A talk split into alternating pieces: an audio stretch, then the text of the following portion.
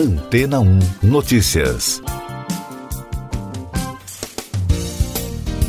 Bom dia! Os estúdios da Disney anunciaram o adiamento de uma série de produções do universo cinematográfico Marvel que seriam lançadas no ano que vem. De acordo com a Variety, não há uma explicação oficial sobre as mudanças, mas a revisão da programação pode estar relacionada à produção e não aos retornos de bilheteria, de acordo com fontes ouvidas pela publicação especializada em entretenimento.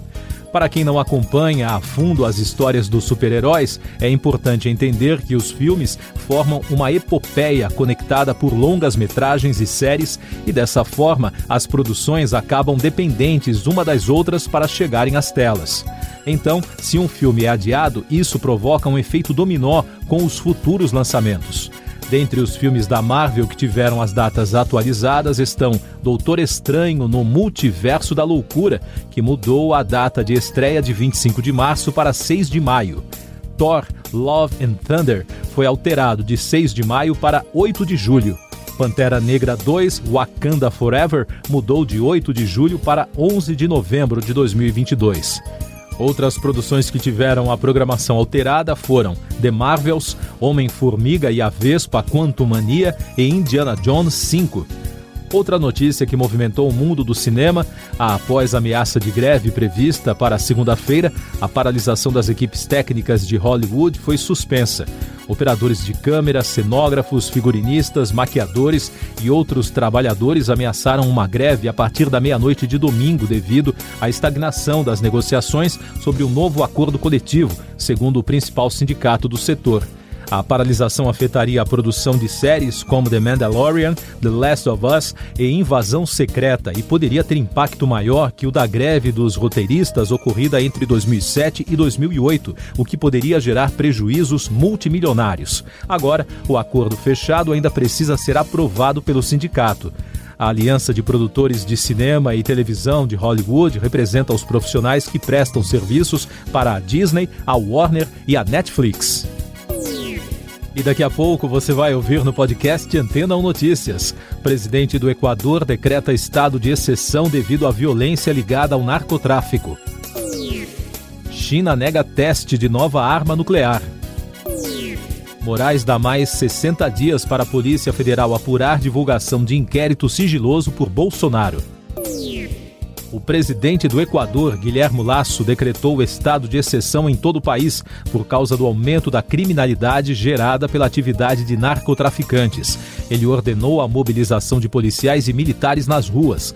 Lasso se dirigiu à população em discurso transmitido na noite de segunda-feira pelo canal estatal Equador TV.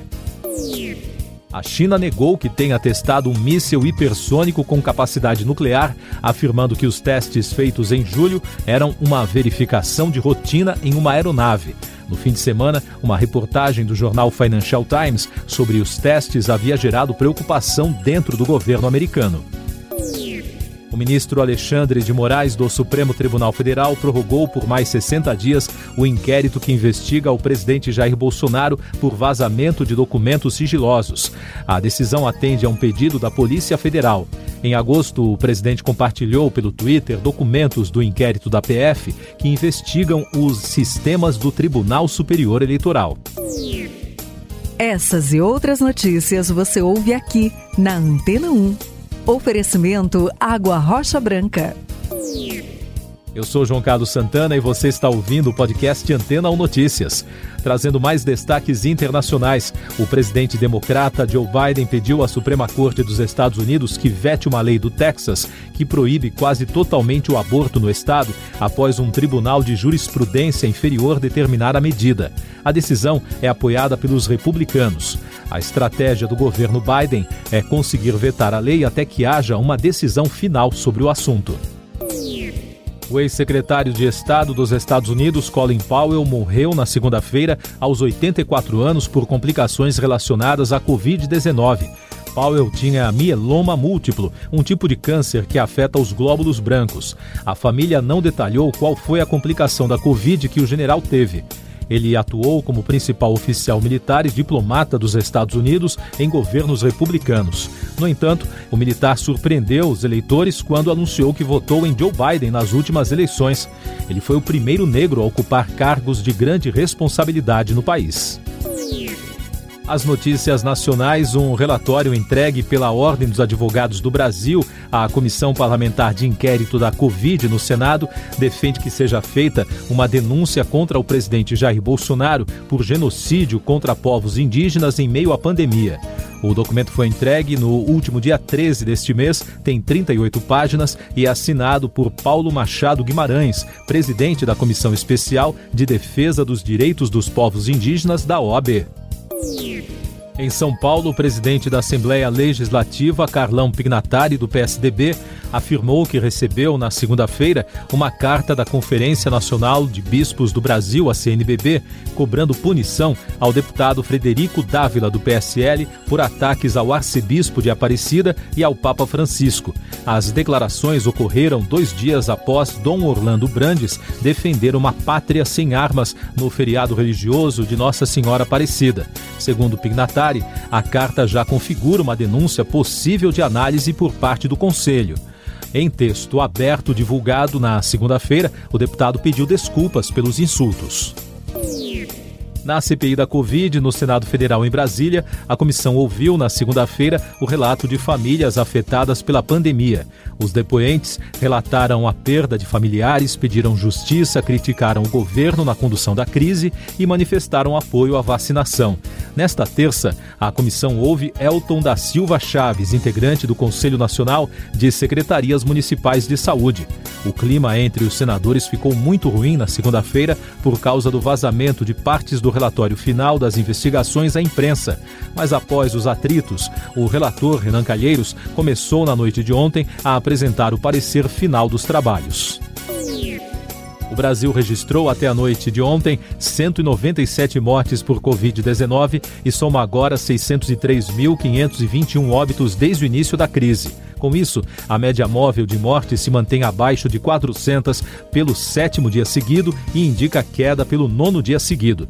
Em casos confirmados, o país soma 21 milhões e 600 mil, com mais de 9 mil diagnósticos notificados em 24 horas. E o balanço da vacinação contra a doença aponta que a população que já completou o esquema vacinal chega a mais de 49%. São pouco mais de 105 milhões e 3 mil pessoas que estão protegidas do coronavírus. Agora os destaques do noticiário econômico no podcast Antena 1 Notícias. A produção nas fábricas dos Estados Unidos caiu no ritmo mais acentuado em sete meses no mês de setembro. O resultado reflete a contínua escassez global de semicondutores, que afetou diretamente a produção de automóveis e, ao mesmo tempo, reforça que as restrições de oferta estão prejudicando o crescimento econômico americano. E a notícia da freada no crescimento econômico da principal economia no mundo ocorreu após os dados divulgados sobre o PIB chinês, de 4,9% em ritmo anual entre julho e setembro, uma queda em relação ao período anterior. É o pior desempenho desde o terceiro trimestre de 2020. A piora na economia da China e nos Estados Unidos pode retardar a retomada econômica no Brasil, alertam os especialistas. De acordo com dados da Agência Nacional de Petróleo, Gás Natural e Biocombustíveis, ANP, o preço do litro da gasolina nos postos subiu 3,3% na semana passada, atingindo o valor médio de R$ 6,32 e máximo de R$ 7,49. No início do mês, a Petrobras reajustou em 7,2% o preço do combustível e do gás de cozinha. Com o aumento, o litro da gasolina acima de R$ 7,00 já é realidade em pelo menos seis estados: Acre, Mato Grosso, Minas Gerais, Rio Grande do Sul, Rio de Janeiro e Piauí. Depois de mais uma disparada do dólar na segunda-feira, quando a moeda americana subiu 1,22% a R$ 5,52, o Banco Central anunciou leilão de venda à vista de dólares para esta terça-feira. Segundo o banco, serão aceitos até 500 milhões de dólares no primeiro leilão do tipo desde 15 de março. Especialistas afirmam que o BC busca, com essa estratégia, apenas corrigir distorções de liquidez. O jornal Financial Times destacou um clima de preocupação no governo brasileiro com a proibição chinesa da carne bovina, que já dura mais de um mês e pode prejudicar exportações de aproximadamente 4 bilhões de dólares. O jornal lembra que o Ministério da Agricultura brasileiro suspendeu voluntariamente os embarques do alimento, após a confirmação de dois casos atípicos da doença da vaca louca no país. A reportagem diz que membros do governo brasileiro esperavam que Pequim retomasse rapidamente as importações depois que os sinais da doença fossem eliminados. Destaque entre as pesquisas científicas dos últimos dias, de acordo com o jornal britânico The Guardian, o desenho de um fantasma feito em uma placa de argila da Babilônia, criada há cerca de 3.500 anos, se tornou a representação mais antiga já catalogada de um tema sobrenatural. A placa ficou guardada durante anos em um cofre do Museu Britânico na Inglaterra, até que a figura fosse descoberta pelo pesquisador Irving Finkel, do Departamento de Oriente Médio da instituição. Mais um astro do cinema que deverá prestar contas à justiça. A Suprema Corte de Manhattan agendou para o dia 1 de fevereiro de 2022 o julgamento do processo movido contra o ator Cuba Gooding Jr. por assédio sexual e estupro, segundo informação divulgada pelo portal Page Six. O astro do cinema, que brilhou em filmes como Jerry Maguire em 1996 e Homens de Honra em 2000, compareceu na segunda-feira ao tribunal ao lado de um advogado para acompanhar a decisão da corte. Gooding Jr. é acusado de atacar uma mulher em um hotel de Nova York em 2013. Você confere agora os últimos destaques do podcast Antena 1 Notícias, edição desta terça-feira, 19 de outubro. O temporal que atingiu os distritos em Ouro Preto deixou centenas de moradores desabrigados na segunda-feira. A informação é do secretário de Obras da cidade, Tonico Simões. A Coreia do Norte lançou hoje um míssil balístico. O teste militar faz parte de uma série iniciada há algumas semanas pelo país. O governo vizinho de Seul afirmou que os serviços de inteligência sul-coreanos e americanos já realizam uma análise para determinar mais detalhes sobre o lançamento. Siga nossos podcasts em antena1.com.br. Este foi o resumo das notícias que foram ao ar hoje na Antena 1.